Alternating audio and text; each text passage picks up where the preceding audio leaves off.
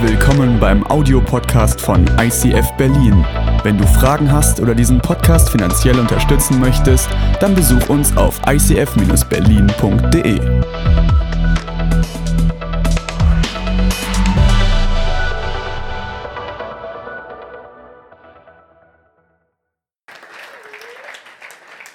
Hashtag Jesus 2020. Das Thema, was die nächsten fünf Wochen dominieren wird, ist das Thema Jesus als Lamm Gottes.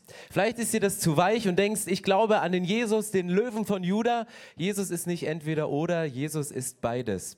Aber um zu verstehen, was die Bibel meint, wenn wir Jesus als das Lamm Gottes, was die Schuld der gesamten Welt trägt, was das bedeutet, muss ich heute mit euch Inception-mäßig ein paar Zeitsprünge machen und ich werde euch heute auf die höchste Konzentration Konzentrationsstufe bringen, um durch das durchzugehen, was in der Bibel, im Alten Testament gestartet hat, mit Jesus weitergeht und in deinem Leben mündet. Ich möchte aber gerne mit einem Vers anfangen, der mir letzte Woche, den mir Gott so aufs Herz gelegt hat, und der steht in Amos. Amos war ein Prophet im Alten Testament. Amos sagt, ich, Gott der Herr, sage euch, es kommt die Zeit, da schicke ich eine Hungersnot, aber nicht nach Brot werdet ihr hungern und nicht nach Wasser verlangen, nein, nach einem Wort von mir werdet ihr euch sehnen. Wisst ihr, was ich für eine Sehnsucht habe? Ich habe eine Sehnsucht, dass dieser letzte Satz irgendwann mal in Kraft tritt, während ich noch lebe. Dass Leute kommen und dass sie eine Sehnsucht haben nach dem Wort von Gott, dass sie sagen, dass sie in die Kirchen strömen, dass sie sich mittwochs in den Small Groups treffen und sagen, wir haben so eine Sehnsucht nach dem, nach dem Wort von Gott, was unser Leben verändert, was uns berührt. Wir wollen mehr davon. Wir haben einen riesigen Hunger. Und ich wünsche und ich bete immer, dass das zweite eintritt, ohne das erste zu haben dass wir nicht erst eine Hungersnot, dass wir nicht erst eine Pandemie, dass wir nicht erst weltweite Katastrophen haben, die uns an den Rand unserer menschlichen Grenzen bringen, wo wir dann nach Gott erst fragen. Aber Amos hat das vorausgesagt. Er hat gesagt, es werden Dinge passieren, die sind so beherrschend, dass sie euch ans Eingemachte, an eure Existenz gehen. Aber es gibt was, was drunter mitschwingt und das ist ein Riesenhunger nach dem Wort von Gott. Und ich finde, wir sind in einer Zeit, früher war es so, da hat man geistlich hungrige Menschen satt gemacht in Predigten. Heute muss man satte Menschen geistlich hungrig machen. Und das ist die Herausforderung. Das ist die Herausforderung für uns zu sagen, wir sind so satt. Ich bräuchte nicht eine Predigt, weil ich kann meinen mein Körper sättigen mit anderen Dingen. Ich kann meine Seele, ich kann meinen Geist mit so vielen Sachen füllen. Aber das ist die Herausforderung im 21. Jahrhundert, dass wir nicht geistlich hungrige Menschen haben, die kommen und die wir satt machen, sondern wir haben satte Menschen, die wir irgendwie geistlich hungrig machen. Und deswegen ist es gut, dass wir mit Hashtag Jesus in eine Reihe einsteigen, wo wir zu einem der Kerngedanken der Bibel zurückgehen, nämlich Jesus als das Lamm Gottes. Aber was bedeutet das? Wir befinden uns im Jahr 33 nach Christus in Jerusalem. Es ist der zehnte des Monats Nisan. Jerusalem, normalerweise wohnen 600.000 Menschen in dieser Stadt, aber an diesem Wochenende, eines von drei großen Festen, was jährlich in Jerusalem gefeiert wird, ist Ausnahmezustand. Zwei Millionen Menschen, Handwerker, Soldaten, Marktstände, Menschen strömen in die Stadt. Sie sitzen im Torbogen, sie sitzen an den Synagogen, sie füllen die Marktplätze, sie übernachten auf den Straßen, um Teil dieses Festes zu sein der zehnte des Monats Nisan, der Tag, an dem alle Israeliten gehen, um für das große Passafest nach einem Tier Ausschau zu halten. Ein Tier, ein Jahr alt, männlich, ohne Makel, ohne einen Fehler. Dieses Tier, was sie brauchen, um es Gott zu opfern, um diesen Höhepunkt dieses siebentägigen Festes zu feiern, um Gott groß zu machen. Jerusalem im Jahr 33. Ich gehe zurück, 1400 vor Christus. 1400 vor Christus. Ich bin Ruben. Ich bin Teenager. Ich bin der erstgeborene Sohn meines Vaters und ich bin relativ einsam, weil alle aus meiner Stufe sind tot, getötet. Ich bin Israelit, ich wohne in Ägypten und man hat mir immer gesagt, dass wir Israeliten das von Gott gesegnete Volk sind, aber das fühlt sich gerade anders an, weil die Ägypter, denen geht's gut. Und wir leiden unter den Ägyptern. Wir arbeiten für die Ägypter. Wir füllen deren Scheunen. Sie essen unser, unser Brot, was wir für sie backen. Irgendwas stimmt hier nicht. Und ich bin jung. Ich habe nicht so viel Erfahrung. Ich merke nur, dass Dinge in dieser Welt passieren, die ich nicht einordnen kann. Und immer dann, wenn ich Dinge nicht einordnen kann, dann gehe ich zu meinem Papa Und mein Papa erzählt mir oft und erklärt mir, warum die Dinge sind, wie sie, Ding, wie sie sind und warum Dinge so laufen, wie sie laufen. Und ich habe meinen Papa gefragt, warum geht es uns so schlecht? Gab es mal eine Zeit, wo es anders war? Und mein Papa fängt an zu strahlen, seine Augen glänzen und dann erzählt er mir von Josef. Von Josef, unserem Vorfahren. 430 Jahre davor war Josef der Held der Nation. Er war derjenige, der so viel Ansehen beim Pharao hatte, der es geschafft hat, uns gesamtes Volk Israel vor der Hungersnot zu erretten. Er hat uns aus Israel nach Ägypten geholt und wir waren da und das war die Stärke unserer Nation, das war die Stärke unseres Volkes. Aber 430 Jahre sind vergangen. Und es kam ein neuer Pharao und dieser neue Pharao, der hat Josef vergessen. Man kannte ihn nicht mehr und dieser Pharao hat ganz andere Seiten aufgezogen. Wir dienen ihm nur noch als Arbeitskräfte, nur noch als Menschen, die das Bruttosozialprodukt in die Höhe schnellen, dass es den Ägyptern irgendwie gut geht. Aber Papa, gibt es denn nicht Hoffnung? Ja doch, es gibt Hoffnung. Diese Hoffnung, die heißt Mose. Mose, ein, ein junger Mann, der aufgrund von tragischen Geschichtsumständen eigentlich getötet werden sollte, aber im Schilf versteckt wurde und von einer ägyptischen Mutter gefunden wird, von einer Prinzessin und wieder zu seiner eigenen Mutter als, als Amme zum Stillen zurückgebracht wurde. Dieser Mose, der eigentlich einer von uns ist, aber am ägyptischen Hof aufwächst, er war unsere Hoffnung.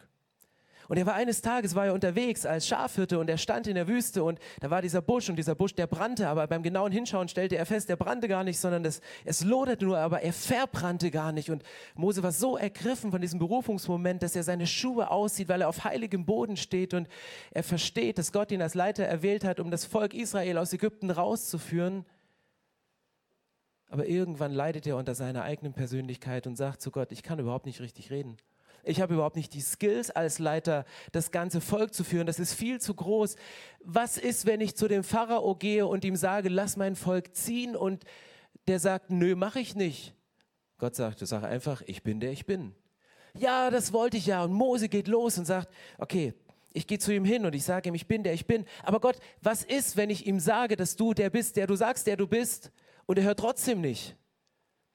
Und dann fängt Gott an, Plagen aufzuzählen. Plagen aufzuzählen, zehn an der Zahl, die mit den Ägyptern passieren, wenn der Pharao sein Herz verschließt und das Volk Israel nicht ziehen lässt. Und Papa, diese Plagen, was haben die gemacht mit euch? Und in dem Moment rollt dem Papa eine Träne über die Wange und man kann nicht unterscheiden, ob es eine Träne von Hoffnung ist oder eine Träne von Traurigkeit. Er sagt, wir hatten Hoffnung, als Mose dann Aaron als Ergänzung bekommen hat. Jemand, der reden konnte. Und die zwei waren Dream Team. Die zwei, sie, sie hätten, konnten richtig was bewirken.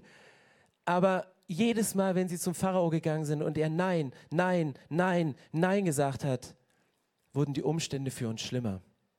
Und Ruben, weißt du, es gab diesen Moment, wo Herr Pharao sagte, wenn ihr Israeliten noch Zeit habt, um drum zu visionieren, wenn ihr noch vom verheißenen Land träumt, wenn ihr noch von einem Land träumt, was von Milch und Honig fließt, dann arbeitet ihr noch nicht hart genug. Und euren Job, die Ziegelsteine zu brennen und aus Stroh und aus Lehm Ziegelsteine zu formen und sie dann zu verfestigen über dem Feuer, ihr macht ihn weiter. Aber ich liefere euch kein Stroh mehr. Dieselbe Anzahl und ihr müsst euch das Stroh selbst besorgen. Und mein Papa ich sah seine Hände und stellte fest, dass sie allen Stolz, den sie hatten, zusammengenommen haben, um dieses Ziel zu erreichen. Aber man sah an den Schwielen seiner Hände, wie sie körperlich kaputt waren, wie es sie seelisch zermürbt hat und wie sie geistig vergessen haben, an diesen Gott zu glauben. 1400 vor Christus. 33 nach Christus. Und es gibt eine Gemeinsamkeit zwischen diesen beiden Geschichten, nämlich das Volk, das litt unter Umständen. Das Volk war körperlich, das Volk war geistlich, das Volk war seelisch in einem jämmerlichen Zustand. Geistig hatten sich Religion vermischt zur damaligen Zeit unter den Ägyptern. Es war normal, die Götter der Ägypter anzubeten, obwohl Gott vorher gesagt hat, macht das bitte nicht, macht keinen Synkretismus, vermischt nicht irgendwie diese Religion miteinander, bleibt clean, bleibt straight. 33 nach Christus fing an der Klerus, die, die Pastoren fingen an korrupt zu werden, haben Sexualität als etwas, was zur Tempelprostitution gehört, einfach legitimiert. Es sind Dinge passiert, wo geistlich ein jämmerlicher Zustand über dem Volk war. Körperlich hat man gemerkt, dass die Arbeit, der Druck, der da war, sie zerstört hat, dass sie am Rand ihrer Kraft gekommen sind, dass sie nicht mehr wussten, wo sie die Kraft hernehmen für den nächsten Tag, für die nächste Woche, für diesen nächsten Monat. Und die Seele war wie so eine Kupplung zwischen dem geistlichen Leben und dem Körper. Der Körper sagte das eine, ich kann nicht mehr, aber der Geist sagte, da ist doch noch eine Verheißung, lebt ihr noch, aber die Seele hat gesagt, ich krieg das beides nicht zusammen. Ich krieg meinen Zustand, in dem ich mich körperlich befinde, mit der Vision, die Gott über meinem Leben hat, nicht zusammen. Und die Identität des Volkes Israel 33 nach Christus, die war genau wie die 1400 vor Christus, dass sie eigentlich das Schlimmste verloren haben, nämlich den Glauben an die Verheißung von Gott. Den Glauben an die Verheißung, dass Gott sie in ein Land führt, was von Milch und Honig fließt und dass Gott einen Retter schickt, der das Geschicksal des kompletten Volkes von einer Minute auf die anderen verändern kann. Aber was macht Gott in Momenten wie diesen? Gehen wir zurück 1400 vor Christus. Was sagt Gott in diesem Moment? Der Herr sagte, ich habe gesehen, wie schlecht es meinem Volk in Ägypten geht. Und ich habe auch gehört, wie sie über ihre Unterdrückung klagen. Ich weiß genau, was sie dort erleiden müssen. Ja, ich habe die Hilfeschreie der Israeliten gehört. Ich habe gesehen, wie die Ägypter sie quälen. Wenn du diesen Vers ganz genau anschaust, dann siehst du ein immer wiederkehrendes Muster. Ich habe gesehen, ich habe gehört, ich habe gehört, ich habe gesehen. Gott sagt, hey, ich habe es mitgekriegt, ich habe es gehört, ich habe eure Schreie gehört, ich habe es gesehen. Es gibt eine Not und ich nehme sie ernst, diese Not, sie ist da. Und Gott sagt dir in deiner Not, ich habe sie gesehen. Gott kommt zu dir und sagt, ich bin vielleicht in einer anderen Welt, aber ich möchte in deine Lebenswelt hineintreten und möchte dich fragen heute Morgen, welche Not gibt es in deinem Leben? Welche Not ist gerade in deinem Leben offensichtlich? Sind es körperliche Nöte?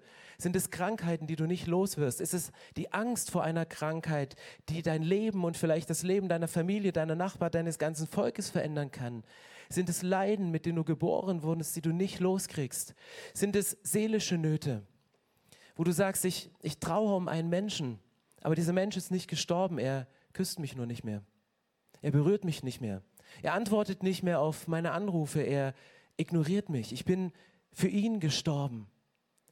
Und diese Trauer, die bringt dich an einen Punkt, wo du sagst, Gott, wo bist du eigentlich?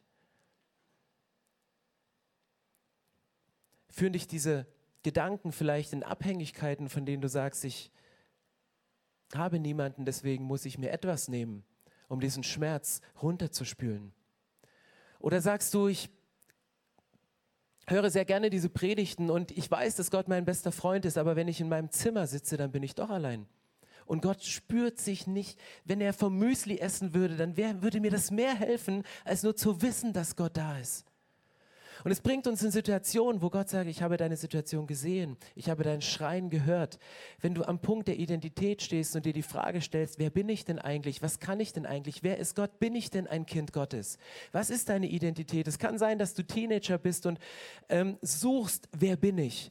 Indem, wie, dass du ausprobierst, welcher Studiengang der richtige für dich ist, indem, dass du herum experimentierst, wie du bist, wer du bist und versuchst, das rauszukriegen. Aber es kann sein, dass du vielleicht weit über 40 bist und die Fragen, die du dir als Teenager gestellt hast, auf einmal wieder hochkommen und diese Fragen auf einmal wieder auf dem Tablett stehen. Und du auf einmal denkst, da habe ich doch damals schon etwas erlebt mit meinem Papa, mit meiner Familie, mit meiner Geschichte. Und irgendwie hat das, was ich damals erlebt habe, doch Auswirkungen auf das Leben jetzt. Und du stellst dir diese Fragen, die du dir als Teenager gestellt hast, in der Mitte deines Lebens genau nochmal. Und fragst Gott, ja, bin ich jetzt ein Kind von Gott? Bin ich ein Königskind oder bin ich Sklave meiner Umstände, der immer das machen muss, was du denkst, was du machen musst? Vielleicht lebst du auch in einer geistlichen Armut, sagst, ich, ich kenne Jesus nicht wirklich. Oder es gibt Schuld, die dich von Gott trennt, die wie so eine Glaswand ist und du sagst, es ist, Gott, ich, ich sehe dich, aber ich, ich höre dich nicht. Wenn du sprichst, kommt es nicht an. Ich höre Worte, aber es berührt mich nicht so wie ein Bass, der richtig aufgedreht ist, bis in die Magengegend geht. Gott, du hast doch so eine Stimme, berühre mich doch mal. Ich will nicht nur hören, ich will Auswirkungen von dem, was ich höre, spüren in meinem Leben. Oder es ist diese Trennung von Gott, dass diese Stimme nicht da ist und du dich isoliert hast aufgrund von Dingen in deinem Leben. Aber bei allen Geschichten 33 nach Christus, 1400 vor Christus oder in deinem Leben, Gott hört deine Not, Gott sieht deine Not, Gott hört deine Schreie und Gott spürt deinen Schmerz. Im Neuen Testament steht, dass Jesus auf diese Erde gekommen ist und dass er ein Mensch war, der das nachempfunden hat, wie es uns geht. Gott ist nicht distanziert irgendwo und sagt, ich gucke mal ein bisschen zu mit verschränkten Armen, was mein Volk da macht. Ich schau mal, was mit Jesus passiert oder was ihr im 21. Jahrhundert so mit eurem Leben macht. Sondern Gott schaut hin, Gott hört zu, Gott spürt diesen Schmerz. Und das Buch Exodus, in dem wir uns befinden, was namensgebend ist für diese Predigt, was namensgebend ist für diese Predigtreihe, ja, das ist das zweite Buch Mose und das bezeichnet den Ausweg der Israeliten aus Ägypten. Exodus bedeutet Ausweg.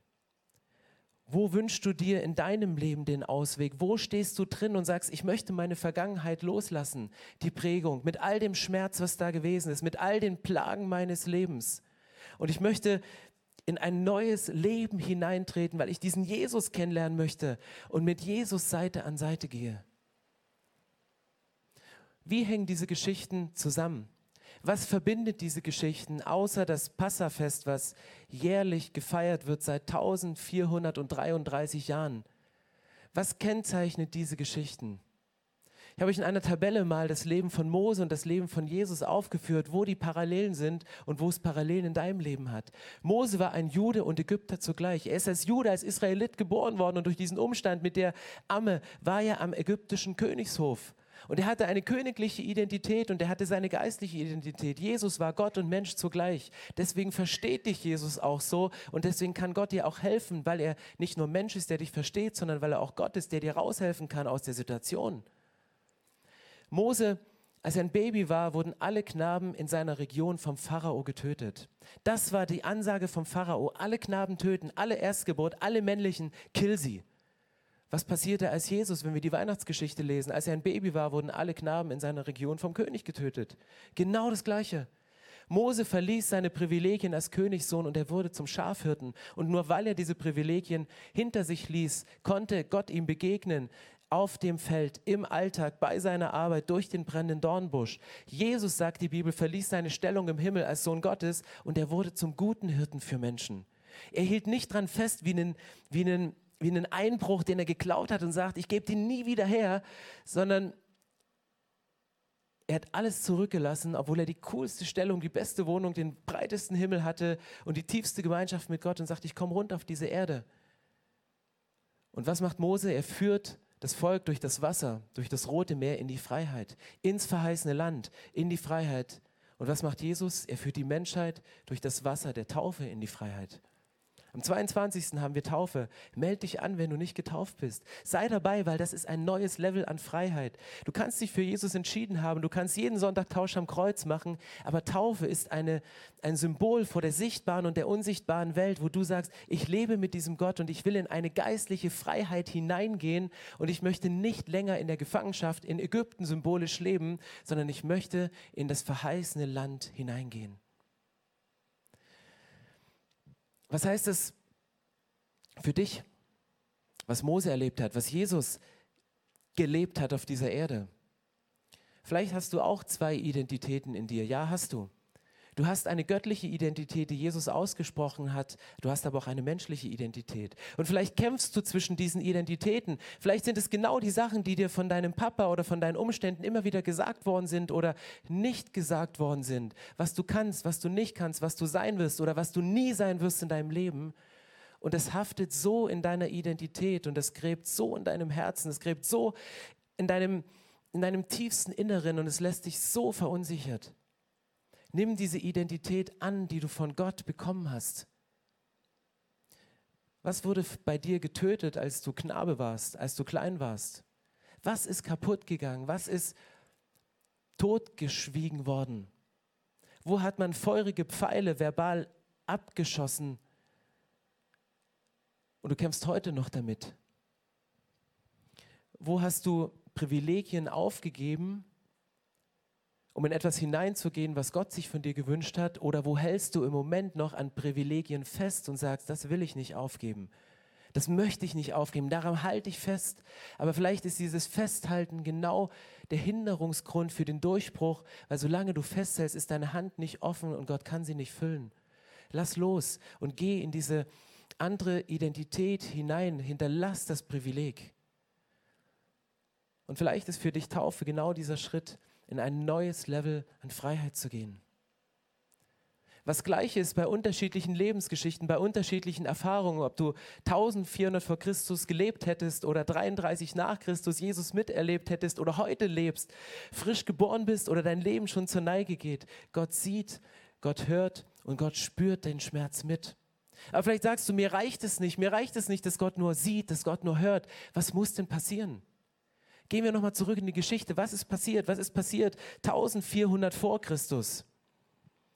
Nun bin ich herabgekommen, um sie aus der Gewalt der Ägypter zu retten. Ich will sie aus diesem Land herausführen und in ein gutes, großes Land bringen, in dem selbst Milch und Honig im Überfluss gibt. Jetzt leben dort noch die Kanaaniter, Hethiter, Amoriter, Perisiter, Hiviter und Jebusiter. Darum geh nach Ägypten, Mose. Ich sende dich zum Pharao, denn du sollst mein Volk Israel aus Ägypten herausführen. Es gibt dieses kleine Wort nun jetzt, in dem Moment, zu diesem festgesetzten Zeitpunkt, Gott sagt, das Maß ist voll. Ich kann es nicht mehr länger mit ansehen. Ich kann es nicht mehr länger mit ansehen, wie der Pharao euch knechtet, wie er, wie, wie er euch unterdrückt, wie ihr für ihn arbeiten muss. Mosi, jetzt geht's los. Jetzt ist die Zeit. In welchem Bereich, die vorhin aufgezählt worden sind, wünschst du dir, dass Gott Einzug hält bei dir? In welchem Bereich wünschst du dir, dass du sagst, Gott, bitte komm komm du in meine Lebenswelt, ich möchte mein Leben mit dir teilen. Was ist, ist dein Bereich, wo du dir wünschst, dass Gott das nun in deinem Leben stärker betont, nicht nur sieht, nicht nur hört, nicht nur mitempfindet, sondern handelt? Was passierte bei Jesus? Galater 4 steht, als aber die von Gott festgesetzte Zeit kam, sandte er seinen Sohn zu uns. Christus wurde wie wir als Mensch geboren und den Forderungen des Gesetzes unterstellt. Er sollte uns befreien, die wir Gefangene des Gesetzes waren, damit wir zu Kindern Gottes werden und alle damit verbundenen Rechte empfangen konnten. Jesus ist gekommen, um uns vom Gesetz zu befreien. Und jetzt denkst du, ja, Anarchie, cool, danke Jesus. Wow, ich mache mir ein neues T-Shirt. Nein, Jesus sagt, das Gesetz, was bisher außen von euch aufgelastet wurde, was auf euer Leben draufgedrückt wurde, ich schreibe dieses Gesetz in euer Herz. Der Unterschied ist, dass ihr es nicht mehr länger machen müsst, sondern dass ihr es ab jetzt machen wollt. Es kommt von euch und ihr wollt es tun und ihr wollt es leben, weil ihr könnt gar nicht anders. Das Gesetz ist in dein Herz hineingeprägt, weil du so close mit deinem Jesus zusammen bist. Aber genau steht hier wieder derselbe Satz. Hier steht nicht nun, aber als die von Gott festgesetzte Zeit kam. Es gibt von Gott festgesetzte Zeiten. Es gibt für deine Herausforderung, es gibt für dein Problem, es gibt für deine Sache, mit der du kämpfst, eine von Gott festgesetzte Zeit. Die Bibel spricht in der griechischen Sprache von zwei verschiedenen Zeitformen. Das eine ist Chronos, das andere ist Kairos. Chronos ist die Zeit, die läuft. Das ist der Lauf der Zeit. Das ist die Zeit, die dir manchmal zwischen den Fingern zerrinnt, wo du denkst, wo geht die Zeit hin? Ich wollte doch noch so viel erreichen. Warum ist mein BAföG schon zu Ende und mein Studium ist noch so lang? Das ist diese Alltagszeit. Es ist Zeit, die du füllst mit dem Leben, der Lauf, den du gehst. Aber dann spricht die Bibel auch in diesen beiden Stellen von diesem Wort Kairos, von einem Zeitpunkt, von einem definierten Punkt, wo Gott den Schalter umlegt und sagt, jetzt ist das Maß voll, jetzt greife ich ein. Jetzt lasse ich der Geschichte nicht länger ihren Lauf, sondern ich unternehme etwas und der Kairos ist gekommen. Und ich glaube, dass der Kairos, als Jesus eingezogen ist, ein Kairos ist, den Gott zu Beginn in Exodus vorbereitet hat. Weil der Grund, warum Ruben noch lebt, ist der Grund, dass sein Vater am 10. des Monats Nissan auf die Knie gegangen ist und ein Opferlamm besorgt hat. Ein Jahr alt, makellos, männlich, um es zu schlachten. Und er schlachtet dieses Opferlamm und er, er nimmt es und schmiert das Blut des Lammes an den Pfosten der Tür, was die Überlebenschance für den erstgeborenen Ruben war. Und Jahre später, am 10. des Monats Nisan, zieht Jesus nach Jerusalem ein. Genau derselbe Tag, als alle Juden dieses Opferlamm, dieses Passalam kaufen, schlachten, herrichten, um es Gott zu widmen. Und wie reitet Jesus in Jerusalem ein? Auf einem Esel. Leute hatten es anders erwartet. Leute dachten, Jesus kommt mit, mit Macht. Jesus hat eine ganze Armee bei sich, aber er kommt auf diesem Esel eingeritten. Und die Leute huldigen ihn. Die Leute ziehen ihre Kleider aus, legen sie vor ihm hin und sie wedeln mit Palmenblättern, was eine Ehrerbietung für einen König ist, der in den Amt, ins Amt eingesetzt wird. Aber warum reitet Jesus auf einem Esel? Wenn du den Rücken dieses Esels anguckst und dir vorstellst, du sitzt da drauf, was siehst du die ganze Zeit? Du siehst das Kreuz, was sein Fell abzeichnet. Und Jesus war vielleicht kurz versucht zu sagen, ich werde gehuldigt als der König, weil Leute geben mir die Ehre, die ich durchaus haben könnte, weil ich bin Gott, ich komme vom Himmel. Aber Jesus weiß, das Kreuz liegt vor mir. Der Grund, warum ich in Jerusalem einziehe, ist das Kreuz. Jesus ist das Lamm Gottes, was die Sünde der Welt trägt was es ans Kreuz bringt. Jesus ist makellos. Jesus ist der Erstgeborene, nicht nur der Erstgeborene aus menschlichem Leibe, sondern der Erstgeborene aller Schöpfung, wie die Bibel sagt. Das ist Jesus. Und es gab keinen anderen, der anstelle von diesem Opferlamm, was 1400 vor Christus rituell jedes Jahr beim Passafest geschlachtet wurde, ein für alle Mal alles geben kann, dass deine Schuld aus dem Leben rausgeht. Und jetzt möchte ich eine Frage stellen, nämlich Gottes Herz ist immer der Beginn der Befreiung.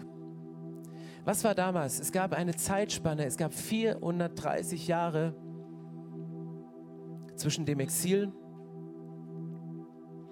und der Berufung von Mose.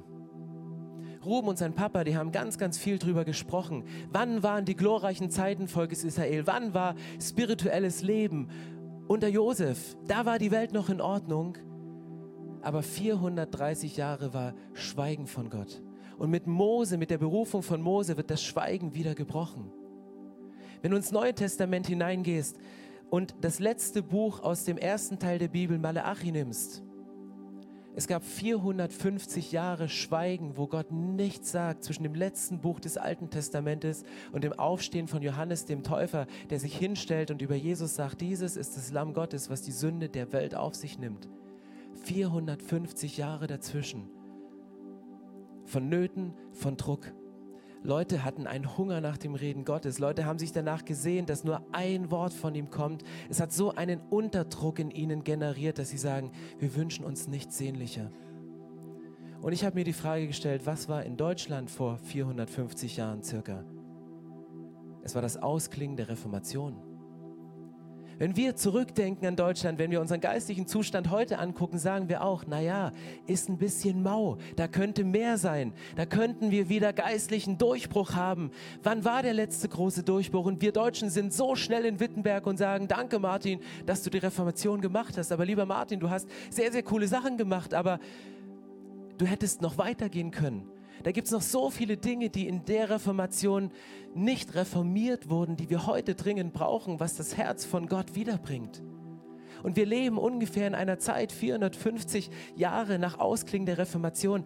Könnte es sein, dass die Zeit angebrochen ist, für dich, für dich, für dich, für dich aufzustehen, Lieder zu schreiben, Predigten zu halten, Bücher zu schreiben, diesen Gott wieder hinzubringen und die Gedanken, die du hast, die reformatorisches Gedankengut sind, weil du sagst, es kann so nicht weitergehen. Ich ertrage das Schweigen von Gott nicht länger.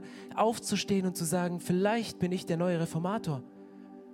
Und mit deinen Worten Menschen eine Stimme zu geben, die sie nicht haben.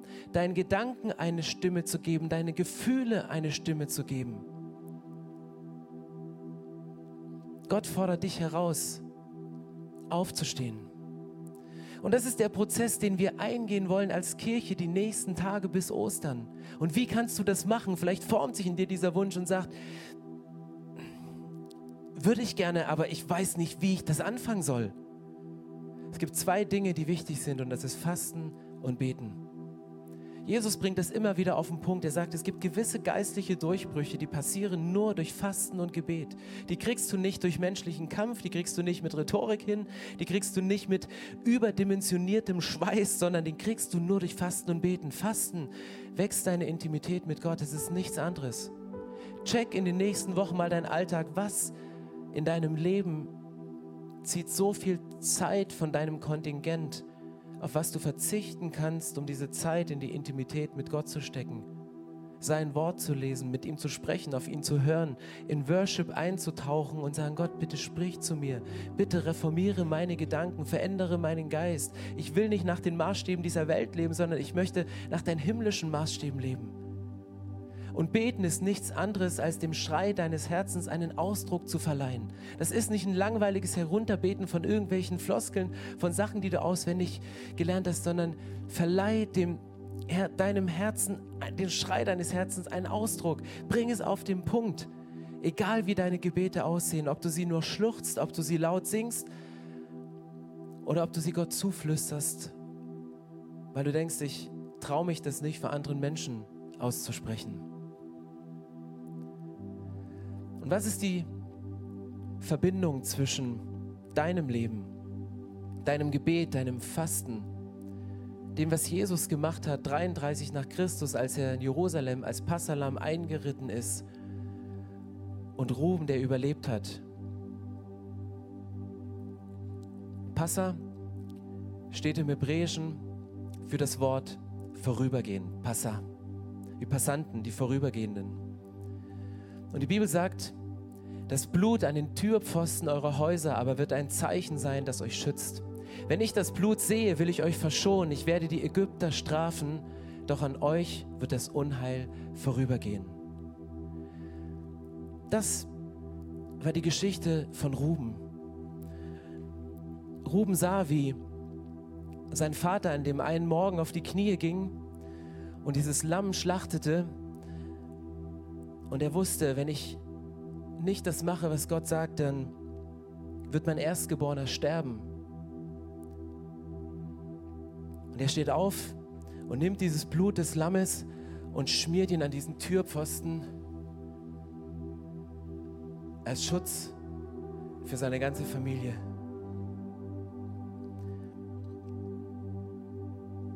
Und es war das Überleben der Familie, das war das Überleben einer Generation, das war das Überleben, das dieses Passafest, was sehr blutig war, Jahr für Jahr, 1400 Jahre und länger von den Israeliten gefeiert wird.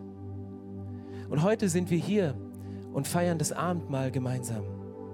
Und das Abendmahl ist nichts anderes als symbolisch das Blut von Jesus zu trinken in Form von Traubensaft und heißt für dich heute zu sagen, okay, was ist der Pfosten meines Hauses? Wo möchte ich das Blut des Lammes schützend auftragen, damit die Tür zu meinem Herzen geschützt ist? Jesus kam auf diese Erde und sagte, ich bin das Passalam, ich werde ans Kreuz gehen und ich werde am Kreuz sterben. Ich werde für euch verbluten. Und das ist das Symbol des Abendmahls. Und ich lade euch ein, in den nächsten Minuten in dieser Worship-Zeit ganz individuell zu unserem gemeinsamen Gott zu gehen und einen Schluck von diesem Traubensaft zu nehmen, im vollen Bewusstsein, dass es nur das Blut von Jesus ist, was dich rettet und was dich schützt und was dein Leben auf eine göttliche Basis bringt, was deine Identität von einer menschlichen Identität in eine göttliche Identität umwechselt, die das, was dein Leben belastet, was dein Leben Finsternis macht, mit einem Licht durchflutet. Und im Abendmahl haben wir nicht nur das Blut, sondern im Abendmahl gibt es auch Brot. Und damals feierte man das Fest der ungesäuerten Brote, wie es auch heißt. Und es hat den Ursprung genau in dieser Geschichte. Sieben Tage lang ging dieses Fest und sie sollten ganz bewusst das Brot ohne Sauerteig backen. Warum ohne Sauerteig? Warum nicht diese Form von Hefe da reinmachen, dass das Brot schön aufgeht? Weil Gott sagt, es dauert zu lange. Er sagt ihnen, wenn ihr das Passa feiert, wenn ihr dieses Lamm schlachtet, dann macht es nicht in Stücke, sondern grillt es zusammen und bitte backt Brot ohne Sauerteig. Und wenn ihr dieses Passa feiert, richtet euch nicht gemütlich ein, sondern Gott sagt in der Bibel, lasst die Schuhe an, lasst eure Jacke an, nehmt den Stock in eure Hand, mit dem ihr losgeht, weil es kann sein, dass in dem Moment, wo das Passalam geopfert wird, dass das der Kairos ist für dein Leben, wo Gott dir sagt, jetzt steh auf. Dass nicht noch lange Zeit von Überlegung, gehe ich diesen Schritt? Wie sieht der Ausweg aus? und du zweifelnd an der Pforte stehst und sagst, ich, ich traue mich eigentlich nicht, diesen Next Step in diese Freiheit zu gehen. Gott sagt, ich gebe einen Kairos in dein Leben. Und es kann sein, dass du im Moment unter dem Kronos leidest, unter dem Alltag, unter dem Leben, was in deinen Händen zerrinnt und du wolltest so viel mehr erreichen, du hast noch so viele Pläne und Gott hat diese Pläne mit dir und du wartest auf diesen Kairos. Heute kann der Abend sein, wo Gott sagt, ich gebe dir diesen Kairos. Deswegen mach dich nicht gemütlich, lass die Schuhe an, lass deine Jacke an, aber komm vor zum Abendmahl. Und ich würde gerne beten, dass Gott uns heute die Herzen öffnet. Jesus sagt, ich bin die Tür und wer durch die Tür geht, der wird ewiges Leben haben. Und dieses ewige Leben hast du, weil Gott sein Blut für dich vergossen hat.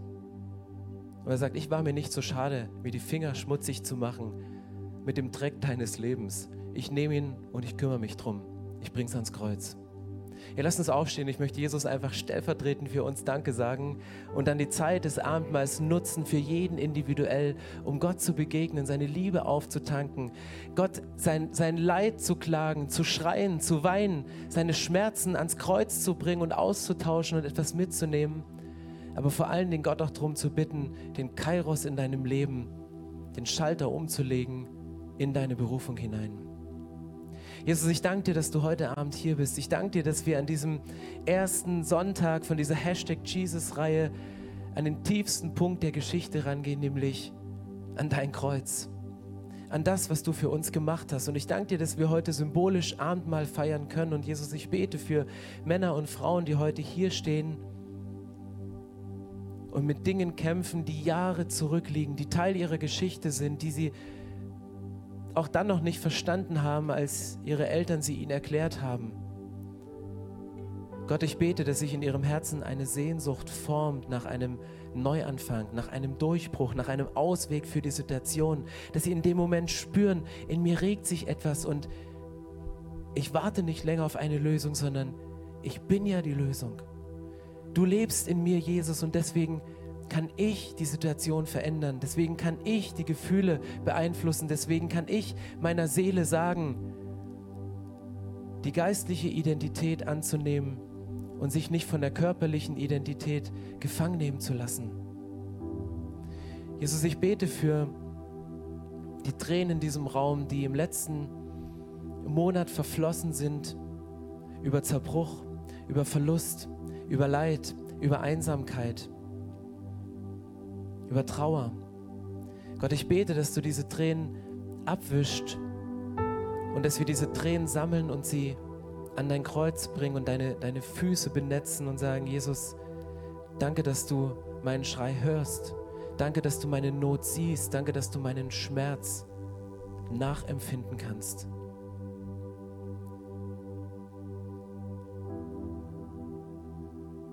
Und jetzt, ich möchte noch einen Schritt weiter gehen, weil ich bete, dass du eingreifst. Ich bitte dich für Momente, wo ein dickes Nun, wo ein dickes Jetzt, wo ein dickes zur festgesetzten Zeit über dem Leben ausgesprochen wird. Und Jesus, ich bete, dass du das heute Abend machst, wenn wir am Kreuz stehen und unsere Lasten ablegen, wenn wir mit Menschen im Gebetsteam sind und über unser tiefstes Inneres sprechen, wo wir vielleicht noch nie drüber gesprochen haben dass heute ein Abend ist, wo du sagst, zur von mir festgesetzten Zeit bringe ich eine Änderung. Heute ist der Tag des Heils. Heute, wenn ihr seine Stimme hört, macht eure Herzen nicht hart, sondern macht sie auf und geht durch diese Tür hinein in die Ewigkeit Gottes.